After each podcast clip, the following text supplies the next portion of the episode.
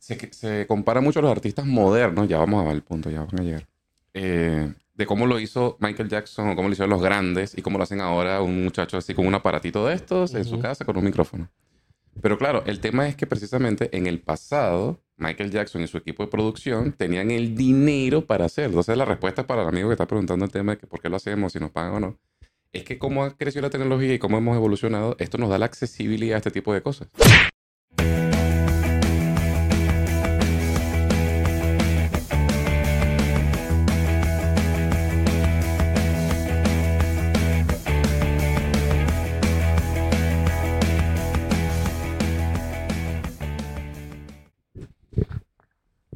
Grabando acá, grabando acá. Bienvenidos, bienvenidos. Welcome to the jungle, gente. Epa.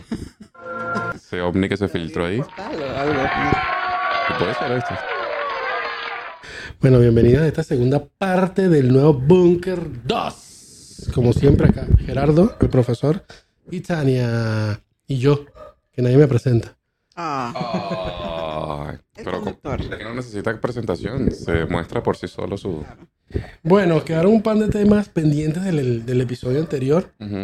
Este, primero quedamos emocionados porque sí se grabó hermoso. El ambiente climatizado. ¿Sabes que Yo creo que esa palabra hermoso aquí le debería encajar bien a los de nuestra generación, la siguiente o la anterior, porque la anterior podrá haber una, viste, con la calidad que tienen los videos ahora, Ajá. un jovencito ahorita de 15, 20 años ve el video y dice, hermoso, ¿qué le pasa a este video, chico? Sí, total. Bueno, ahí tengo un pin, viste, y empiezo de una vez a enlazar temas. Hay palabras que yo comencé a decir acá en Argentina que en Venezuela nunca hubiese dicho por el tema del machismo. Ujú, Y como el tema es, no sé, por lo menos tú en Venezuela tú no decías, ah, mira, qué hermoso. A un hombre no le escuchabas Mm. eso. Y ahora acá, a cualquier cosa yo le puedo decir hermoso o qué lindo. Pero tú te dices a cosas, a personas, ¿a qué? Y en general util- utilizar la palabra, yo sé que esa palabra hermoso no la utilizaba en Venezuela. Y yo creo, siento que por el tema sí, machismo como- que venía en Venezuela. Te iba a preguntar eso, ¿cómo, cómo conociste tú Soto Jackson? Porque yo soy de esos de los galanes de antes, soy de hermoso, divina no, me estrella del norte. Entre hombres, por ejemplo. Entre- sí, es que te iba a decir eso lo del hombre y ven que eh, ahí sí te bancaba. Porque comencemos del beso. Exacto. Por ejemplo, ya empezarse con el beso en la mejilla. mm. Yo recuerdo con quién fue mi primer beso entre hombres acá. Lo tengo que decir. Me río porque lo pienso que es como cuando uno recuerda su primer beso de adolescente. Winston recuerda su primer beso con un hombre acá. En Argentina de Mejilla. Este, y fue con el vigilante de, de donde trabajaba, Vigilante. con el de seguridad, pues. Con el Bueno, de- quedó en tu corazón como tu primer beso con un hombre. Sí, yo me quedé así como que, tú sabes, uno viene venezolano, Pero ¿quién se acercó primero? ¿Se acercó el chavo? Obviamente se acercó él y yo me quedé, tú sabes, me robó, pues me robó el beso, yo solo puse ahí y me robó. Claro, porque no sé cómo es ahora post pandemia, porque como que no tenemos tanto contacto físico con la gente. Pero pre-pandemia, o mejor dicho, cuando yo llegué aquí en 2015, a ti te, te presentaban a alguien y era beso de una vez. Sí. Mm. Enseguida. No, me parece que volvió, volvió en la normalidad el abrazo y el beso. Yo que voy una vez a la oficina, este, está. Mira, tú me acabas de recordar cuando yo estaba en la secundaria, yo era un tipo súper anti, anti todo, antisocial, pero no a propósito, sino que más bien me, me, me sentía como oprimido por esa, esa generación en ese momento. Y me recuerdo la primera vez, nunca se me olvida, mi amiga Andrea, estarás por ahí en alguna parte del mundo, espero que sí.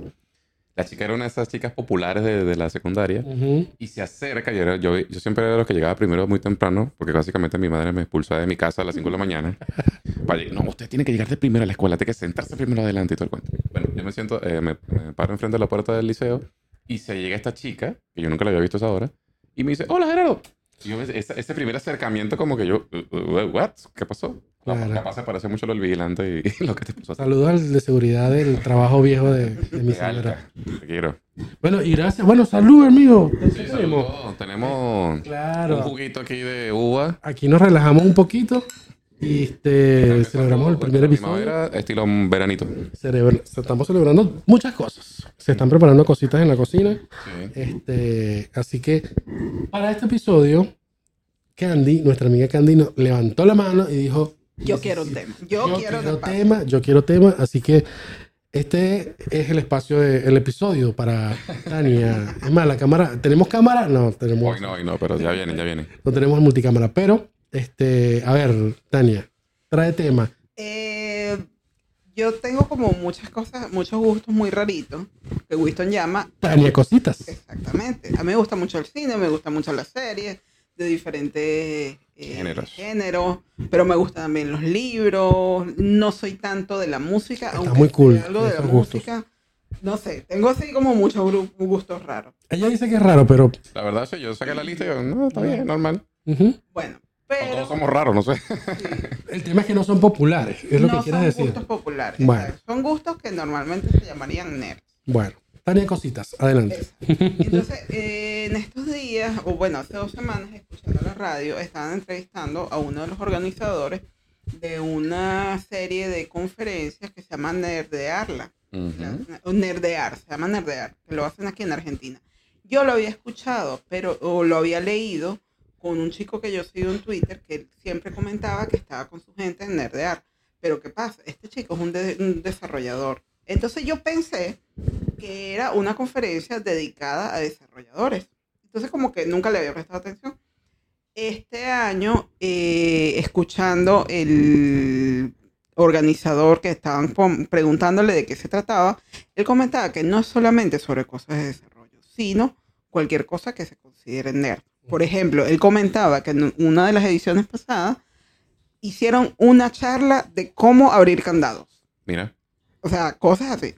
Entonces yo dije, ah, no, pero esto es lo mío. Y yo me meto en la lista de charlas. Y por ejemplo, el día sábado, que fue, él fue, este año fue del 28 al 30 de septiembre. El día sábado era mi día, eran todas cosas del espacio, cosas de matemáticas, cosas de física. Yo, este es mi mundo, este es mi universo. Y bueno, me inscribo, la inscripción es online, totalmente online.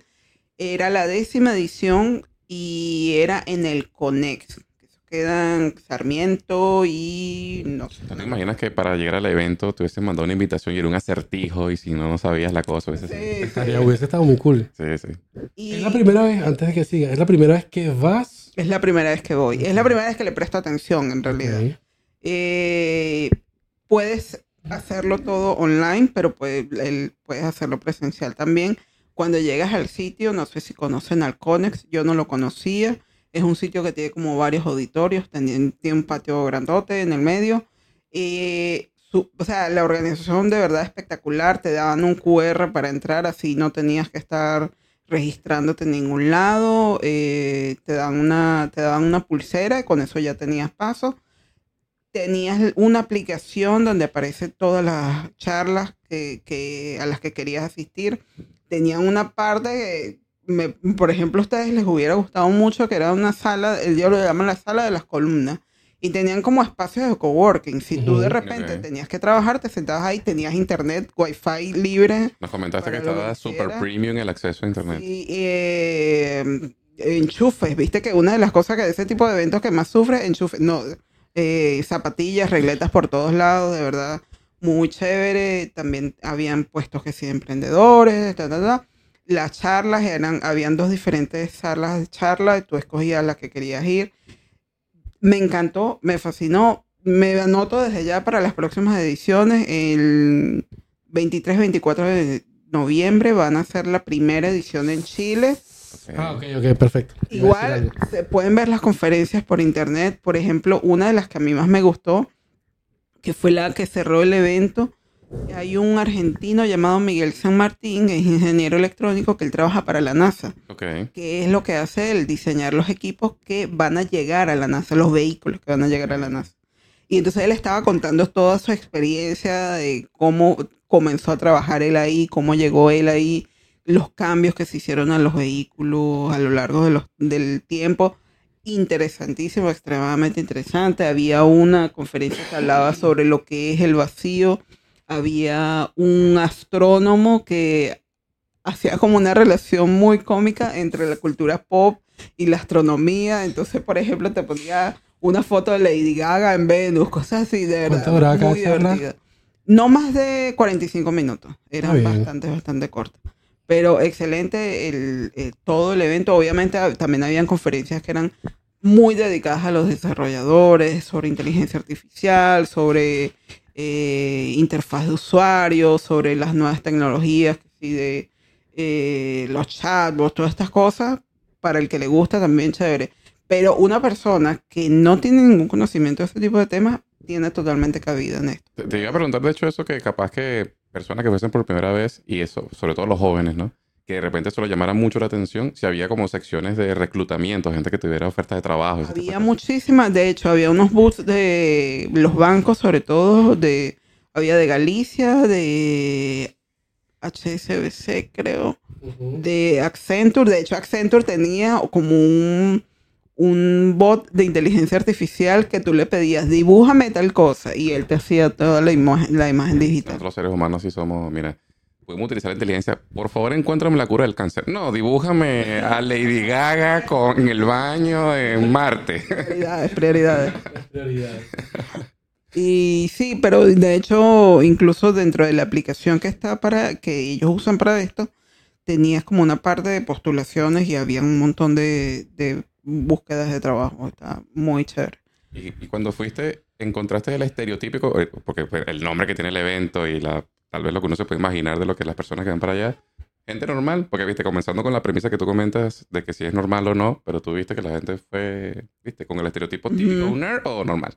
Había de cualquier eh, estereotipo, O gente confundida con un cosplay que no tiene nada que ver con eso. No, no, no, no, gente vestida normal, común y silvestre, muchas familias, muchos niños. Eh, una cosa que yo no me considero tímida, más bien me considero como introvertida. Yo no soy de fácil sociabilizar, de sentarme a hablar con desconocidos. Y una de las... A mí no me gusta, por ejemplo, ir a cervecerías o cosas así porque no me siento cómoda, no es un entorno en el que me siento cómoda. En este sitio me sentí totalmente integrada. Mucha gente iba sola. O sea, yo fui sola y mucha gente iba sola y, y no sientes que te miren, ay, pobrecita, estás sola. No, no, no. O sea, es, por lo menos para mí, es un sitio perfecto para ir a ese tipo de, de eventos y de repente, no sé, ni siquiera conocer a nadie porque no saludé a nadie ni nada, pero no me sentí mal. Me sentí muy bien, de verdad. Me gustó Excelente, muchísimo excelente. Y para las próximas ediciones La espero próxima que te acompañamos, seguro que sí. Allá estará metaversado con nuestro equipo de reportaje. Sabes que para cerrar, y me acabo de, de acordar el tema de Tania Cositas, tuvimos un conato, bueno, un, un evento que no pudimos concretar en junto, en conjunto, digamos, y era un concierto en el que Tania me invitó, que todavía no tengo una deuda. Oh, genial. El tema de conciertos estamos ahí como medio. Siempre se da la oportunidad, pero todavía no hemos eh, integrado. Sí, el tema es que, bueno, Tania eh, me había invitado ese día, bueno, fue mi semana de... Estabas en tus días. Sí, Semanas horribles. en, en casa. Y de verdad lamento mucho no poder haber ido porque era un concierto como para guetos, digamos. Sí. O, o- o- para, no quiero utilizar esa palabra. Para una tribu específica. Claro, para tribus, mejor. O para ciertas comunidades, porque era el concierto de Ghost. Ghost en Argentina. Este concierto que podrías tú decir que no mueve masas. Y si no mueve masas, no importa, porque tú dices, bueno, va la gente que va. Exacto. Y entonces eh, Tania me iba como pingueando cosas, me dice, mira, estoy viendo gente en el tren, este, ¿cómo fue ese, e- e- ese concierto? Ese Porque era concierto bastante par- fue- particular. Por Sí. cierto, si no saben, en un capítulo previo hablamos un, un tantito de eso. Yo conocí a esa banda precisamente por Claro. Tania. Esa banda tiene como toda su mitología, toda la cosa. El concierto inicialmente iba a ser en el Luna Park. Y como, no sé, en las primeras dos horas ya llenó todos los asientos. Wow. Entonces los organizadores lo movieron al Movistar Arena, que tiene como, no sé, el doble de la capacidad de Luna Park. El mismo día ya se llenaron todas las entradas que quedaban. Ese fue el día que yo compré. Y estuvo a reventar, muy, muy lleno, el sonido espectacular. Los conocedores dicen que le faltaban unos ajustes. Yo soy bastante sorda, así que para mí estuvo perfecto. Yo Ojo, soy... la foto, la foto que me pasaste de la vista, pasa que el Movistar Arena da para Sí, es- pasarla bien donde te sientes. Yo soy una señora, yo no puedo estar en campo, yo tengo que estar sentada y estaba justo de frente al escenario.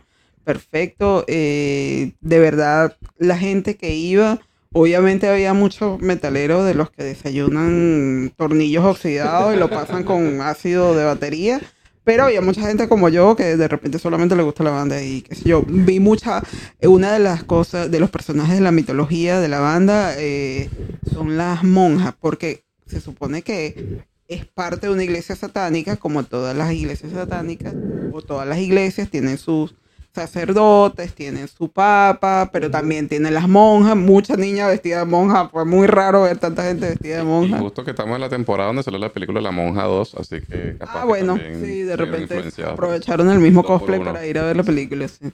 Pero estuvo espectacular, súper organizado, todo, todo, todo Bueno, muy bien. Lo que quiero relacionar una cosa con otra es que no es necesario que las cosas eh, sean masivas, por lo menos Ujú, conciertos de estadio, por ejemplo. De estadio digo tipo un, un River. ujú. Este, que tú dices, bueno, si no se hace en un River y no es una banda muy popular, qué raro que estás yendo. Yo siento que a, a lo que estamos viviendo es que cada quien se está adentrando a sus comunidades y ahí se siente bien. ¿Qué es lo que tú Exacto. estabas diciendo? Bueno, eh, lo que yo les decía que yo tengo gustos muy raros. Los últimos dos fines de semana para mí han sido de justamente de, de cosas así que tú no eh, rara vez encontrarías juntos. Fui el fin de semana anterior a ver a Ghost. El fin de semana siguiente fui a nerdear y el día siguiente fui a la fiesta nacional de la flor en Escobar. Porque yo soy así.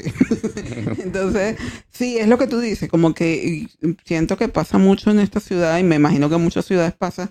Tú tienes tu cabida, tienes tu nicho donde puedes sentirte bien, puedes sentirte cómodo, pero tienes que buscar la información. Sabes que a mí me pasaba mucho en Venezuela, por ser un país del Caribe y por mis gustos musicales, de tener que ir a, bueno, pre-Tania, pre-conocer a Tania, porque Tania me, como decía su mamá, si, ay, si ustedes se lanza, si él se lanza de un barranco, él, sí, todos vamos al mismo sitio.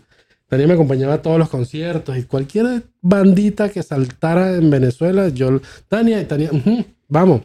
Bueno, me pasaba mucho en Maracay, sobre todo, de que no conseguía como mi grupo.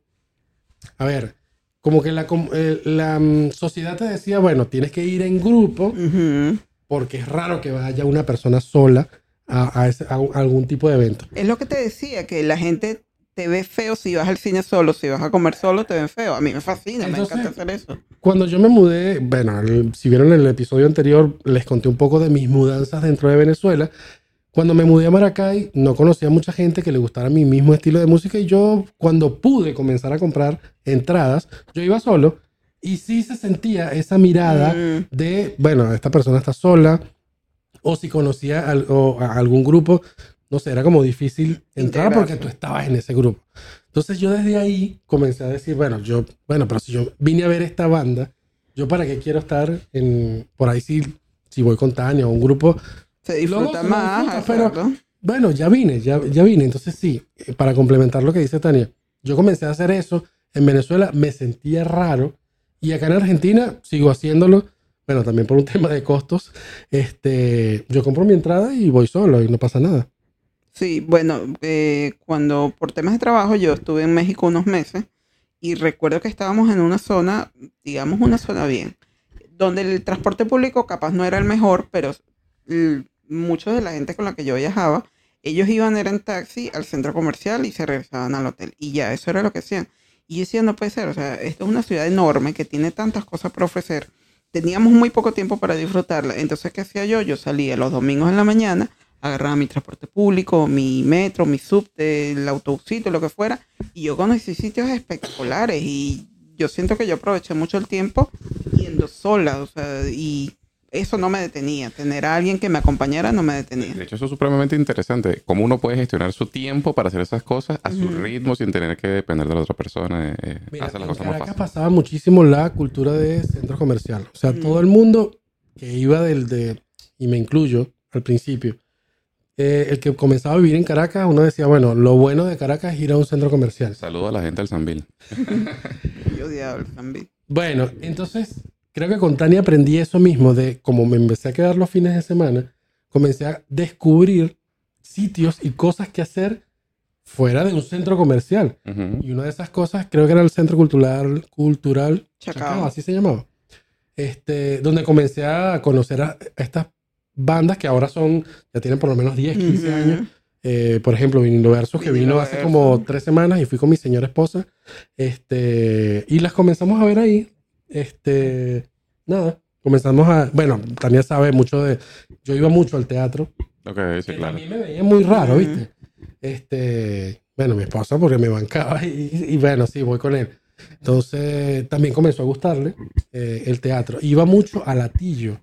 No recuerdo, creo que se llamaba, había un centro comercial de Latillo, tenía un... Paseo Latilla. Sí, No me acuerdo, no me acuerdo. No soy yo que está moviendo el micrófono. este, que estaba el teatro, para mí era, para mí era espectacular. Entonces, nada, en resumen, busquen su eh, dentro de- Manada. claro, busquen su manada y si no Y está, si bueno, no la tienes, tú eres tu Tú manada. eres la manada. Exactamente. bueno, otra cosa, antes, bueno, sigo, sigo metiéndole, sigo metiéndole. Este, yo no sé si a ustedes les ha pasado o a Tania le ha pasado de, por lo menos este gusto de estar en la radio, ahora barra podcast, que por ahí gente que está en Venezuela me dice que les parece como raro de... Son envidiosos. Perdón. Sí, les parece como raro de que tú dediques tiempo a esto y la primera pregunta es, ¿y te pagan? Entonces, Los hobbies, no tener un hobby. O sea, que- entonces, ¿qué pasa? Yo, mm, ¿qué pasaba en Venezuela? Lo mismo. Yo por mucho tiempo quise entrar en la radio, no sabía cómo entrar, empecé a hacer que si los cursos en la UCB y no sé qué. Este, pero es que en Venezuela mm, como que no hay cabida para el hobby. No sé Mm. si ustedes tienen Mira, esa... te, te voy a tirar un dato eh, para que suene un ratico mi voz aquí en el, en el podcast hoy. Este, es que estos panas tienen demasiado acervo cultural, yo no soy tanto así. Pero bueno, te voy a dar un dato estadístico. Fíjate que hace poco están hablando del, de, y lo podemos hablar, ya que ustedes saben mucho de música y, y la historia de la música. Se, se compara mucho a los artistas modernos, ya vamos a ver el punto, ya van a llegar. eh, de cómo lo hizo Michael Jackson o cómo lo hicieron los grandes y cómo lo hacen ahora un muchacho así con un aparatito de estos en su casa con un micrófono. Pero claro, el tema es que precisamente en el pasado, Michael Jackson y su equipo de producción tenían el dinero para hacerlo. Entonces la respuesta para el amigo que está preguntando el tema de que por qué lo hacemos, si nos pagan o no, es que cómo ha crecido la tecnología y cómo hemos evolucionado, esto nos da la accesibilidad a este tipo de cosas. Antes, así como vos decís, no había cómo entrar, o si tenías que entrar, nepotismo, ¿no? Tenías que tener un pan en la radio, alguien que te diera un espacio y ver si la pegabas en esos cinco minutos que te dieran de libre. Ahora cualquiera con este tipo de, de- de tecnología puede hacerlo. Capaz que era un sueño de, tu- de- de que tú tenías antes y ahora esto lo permite. Entonces la respuesta es simple. Lo hacemos porque se puede hacer y porque Mm. te gusta y punto. Eso está muy bien la aclaración y yo le, agre- le agrego a que en Argentina le dan mucho, in- mucha importancia al tema del arte, En la cultura. A la cultura. Y a mí me llamó muchísimo la atención cuando comencé a vivir acá, que cuando medio comencé a decir, cuando comenzamos en 2017 el tema de la radio, en Venezuela yo lo decía y te miraban así como raro. Y me parece que hay algo por allá, algún mensaje importante. Ah. En Venezuela este, era medio raro, pero acá tú se lo comentabas y la gente como que te prestaba atención y te decía, ay, ¿cómo lo haces? Ajá, y puedo ir de invitado porque resulta que yo tengo un, eh, no sé, una empresa de teatro, entonces tú empecé a como a choquearme, o tengo una banda, o practico tal deporte. Entonces es como más normal Claro. ese tipo de, de gustos o, o- o hobbies, digamos. Entonces, bueno, acá estamos nosotros. De, de hecho, creo que se está repitiendo la historia de alguna manera, porque creo que alguna vez hablamos de esto. Así como ahorita Tania nos está comentando que tal vez desde su óptica parece, no sé, raro o distinto lo que a ella le gusta, o lo que nos gusta a todos en general. Ujú. Pero es que precisamente este tipo de medios, que son emprendimientos pequeñitos, que están para divertir, no son un hobby, un asunto, pueden ser perfectamente el canal con el que se difunda una bandita, alguien nuevo, un talento nuevo, y de ahí despegue. ¿Cuántos artistas no crecieron simplemente con un reel de, de- de Mm. Instagram? O un así? montón. Entonces creo que precisamente esto, esto hace que la cosa evolucione solita y vaya para adelante. Así que por eso es que estamos tan emocionados. Por eso nos juntamos de la nada y acá estamos en este nuevo búnker, amigo. Estas fotos las cobramos, entonces este, hablando de dónde sacamos la plata para pagar eso. Cobramos la presencia, así como Pampita. Oye, sí, en serio. Este, ¿Tú crees que esa gente va a un evento de gratis? No, señor. Ah, mira. claro, claro, sí, sí. Toda esta gente cobra su presencia. ¿viste? Habla- eh, Ahorita que hice ese dato, hay una, estuve viendo, viste, esas cosas de Venezuela que me quedaron. Eh, casualidad de la vida, vi un artículo, no sé si es el Miss Venezuela, el Miss algo. Ah, no, el, viste que están haciendo como un, un programa, eh, como, ¿cómo sería esto? La precuela al Miss Venezuela. Entonces hay una, no la conozco a esa animadora, por dos meses más o menos de grabación, 15 mil dólares. cobra la chica. Pero es que te, y ella dice, tengo una agenda muy apretada de los dos meses que tengo que participar. Este, voy a estar, qué sé yo, dos días a la semana. Y sí, entonces veo el anuncio, ¿no? Porque, viste, todavía yo sigo viendo Meridiano, solo a mis amigos de Meridiano, por los temas de deporte y eso, para ver las estadísticas. La página del Meridiano. La página de Meridiano TV, correctamente. Este, entonces ponen esta, viste, el clickbait. Millonada que cobra fulanita. Y yo cuando me voy a meter, yo en Venezuela, ¿cuánto será una millonada? 15 mil dólares. Mira, yo había un. Volviendo a la. a, mm, eh, ¿Cómo se llama? Farándula venezolana. Mm. Una entrevista que le hicieron a Viviana Givelli. Viviana, Givelli. vale, por supuesto. Ella tenía, ella, este, tenía un programa en las noches, eh, que esto tipo late, late night, Ujú. que no, no caló mucho en- dentro de Venezuela porque, viste, son esos programas norteamericanos, formato Formato gringo. que gringo no- que se hace 12 de la noche, que a esa hora, no sé, el venezolano no está acostumbrado a, a ver entrevistas. Pero bueno, en resumen, este, eh, ella hizo un programa eh, en Venevisión, después, bueno, siempre mirando a venderlo a que si Venevisión Plus. y- Esa no era de su casa. No recuerdo, Ah, yo no quería en la casa de pero ella. te hablo desde el 2000. Ok, eh, ok. pre a po- posiblemente lo está haciendo ahora, replicando. Pero ella hablaba del presupuesto. Yo lo que quiero hablar es del presupuesto que se manejaba en ese momento, hablando del No está hablando a mí de presupuesto, en serio. Este, y por programa, ella decía que se, había casi 20 mil dólares por programa. Que era, para, que era lo que le soltaba el inversionista principal. Este, yo no sé si era directamente alguna productora o directamente el canal, pero le decían, bueno, aquí tienes 20 mil dólares para hacer este late night. Entonces imagínate ahora hablando Un de... chumel, algo así, que se cientos de miles. Y recuerdo, para cerrar en este programa, a que te ríes, o este, estos programas de... Me enrodó eso. No, no sé si por que allá. te ríes, no sé, este programa donde le hacían bromas a los, eh, a los artistas y demás. Sí. Ah, ya sé que sí, sí, sí. A esa gente por caer le pagaban 3 mil dólares, ¿te acuerdas? Por eso te digo, la presencia no es de gratis, querida. Exactamente. Esta gente, toda esta gente, igual que los que van que sí, eventos de inauguración de joyerías o de centros comerciales, toda esta gente cobra, ellos no es que los invitan, ay sí, me provoca ir. Me Mm. salió una pregunta. Si tú vas a la Neerlandia en representación de metaversados, ¿yo cobro algo de esa, de esa presencia tuya por allá? Ah, no creo. Como representante. Creo que todavía no tengo la cantidad de followers como para que cobre. Pero sabes que cuando tú haces el registro en la página web, eh, Pregunta si eres youtuber o algo te así. pregunta si quieres compartir el contenido en tus redes sociales. Ok. O sea, Mm. creo que es como para saber, para tener un registro, porque tienen incluso, ellos hicieron un estudio, esto es una organización que se llama CIS Army, y ellos hicieron un estudio que si de los precios, los precios no, los sueldos del personal que trabaja en Haití o de todo lo que es estadística de Haití. Entonces eh, tienen como una presentación muy chévere de, por ejemplo, el- los géneros que, que trabajan en Haití, cuánto cobran, si es senior, junior, todo esto.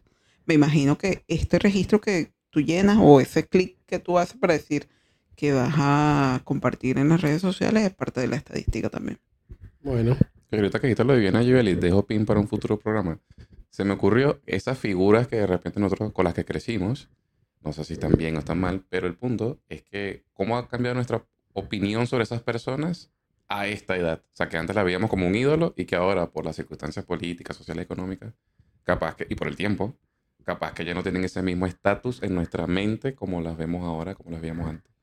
No sé, Viviana Mm. Givelli, ahorita mencionó este, Ana Bacarela o Maite, que han cambiado. Hay personas que han cambiado incluso, digamos, su, su pensamiento, su ideología, y a veces uno las ve así como, yo veo por lo menos Norqui Batista, todas esas artistas. Y estoy mencionando damas, pero también, bueno, no sé, Daniel Sarco, por ejemplo, qué sé yo. bueno. Estoy es muy perdida de la farándula venezolana. De hecho, yo a veces le pregunto a Winston, a unos amigos, ¿qué pasó aquí? Es No que- entiendo por Te, te tiro de todo así rapidito. Yo, yo, es que el- en la página de Meridiano TV, al final de los, después de todas las noticias de deporte, tienen una sección mini chiquita. Entonces sale el tema este de Nacho y el Ujú. otro de, ¿cómo se llama? Les Varela. Eh, Ajá. Que hay un, un tema ahí porque uno insultó al otro y eso fue el escándalo nacional. Eso me pregunto, esas son las cosas de la sociedad, ¿no? Demasiado, siempre lo ha habido. Tenemos casi 30 años en un problema en Venezuela y la noticia es Nacho, Les Varela, eh, lo que conmociona el país. me da risa. Bueno, fíjate que yo me he dado cuenta que mm, los que están en... Y esto no es una crítica, sino es mi perspectiva Mm. de lo que está pasando. Ahora, que, bueno, muchos artistas venezolanos salió y ya hizo su carrera en otro país y ya están hablando de otras cosas. Y ya prácticamente la noticia dentro de Venezuela es cómo le está yendo a fulano en... Ajá. Entonces, yo no sé si es que ahí no hay una nueva generación o no se le está queriendo prestar atención a la generación emergente. Bueno, hablando, hablando de deporte, disculpa que te interrumpa, Candy. Eh, al que está diciendo sobre cómo le va afuera y generación, hubo una época en la que el Estado promovió esta famosa generación de oro. Y de ahí salieron algunos deportistas que sí, efectivamente, sí tuvieron éxito. Como el esgrimista este que ganó la medalla en los Juegos Olímpicos y algunas más. Y ahorita está Yulimar Rojas. Que la saludamos aquí, la banco a pleno, te felicito. Triple campeona de la Liga de Diamante. Por La mundial. tiene, pero súper atadísima. Y ella sigue siendo la misma, viste, del barrio, tranquila. O sea, no- nunca se subido los humos. Ujú. Siempre representó el país con lo que es el deporte. Y hasta ahí. Y me parece genial eso. Lo que pasa es que, que lo que decía Winston, que, que las noticias de farándula es de gente que ya no está en el país. ¿Quiénes eran las figuras de farándula en Venezuela cuando nosotros éramos jóvenes? Los que aparecían en novelas, en programas de televisión, de variedades. Creo que eso ya no existe. Mm. No. También, en verdad, ha cambiado Ahora mucho. me parece que todos los que son novelas son enlatados, programas de variedades no sé si existe. Entonces, ¿a quién, quiénes son las nuevas figuras? No hay. O la de. Club de los Tigritos que tiene un video por ahí triple X rodando por Bueno, internet. bueno, ¿Cuál? bueno. ¿Cuál? ¿Tiene tres partes? No. En la autopista, ¿te acuerdas? Ah, ok, qué, qué- qué barato. Que son. mure. Mira, 30 minutos, mira, Sí, justito. redondo. Vamos cerrando, ¿o qué? Llévese los jefes. Porque nos están, desde producción, por acá por Cucaracha, nos están diciendo que La Los- comida ya está. la comida ya está cerca. Bueno, muchísimas gracias, Gerardo, por la invitación. No, gracias a por venir, chicos, porque yo sé que de verdad esto es un viaje largo. Es la misma situación cuando es en el otro búnker. Estamos en extremo, extremo de la ciudad, pero creo que vale la pena. Mira que se, se dan, para Se que dan, tú veas. Es, es el gusto por lo que estamos haciendo que hace que se, que se pueda, que se pueda armar este tipo de, de espacios. En invierno ponemos una mantita así que nos cubre a los tres. Y, Ah, sí. Y así vamos. Y así que prepárese porque se viene la versión metaversados en bikini. Oh. oh. bueno, este, nos vemos, chicos. Nos vemos. Ya está. Gracias nos por vemos. su atención. Gracias. Chao.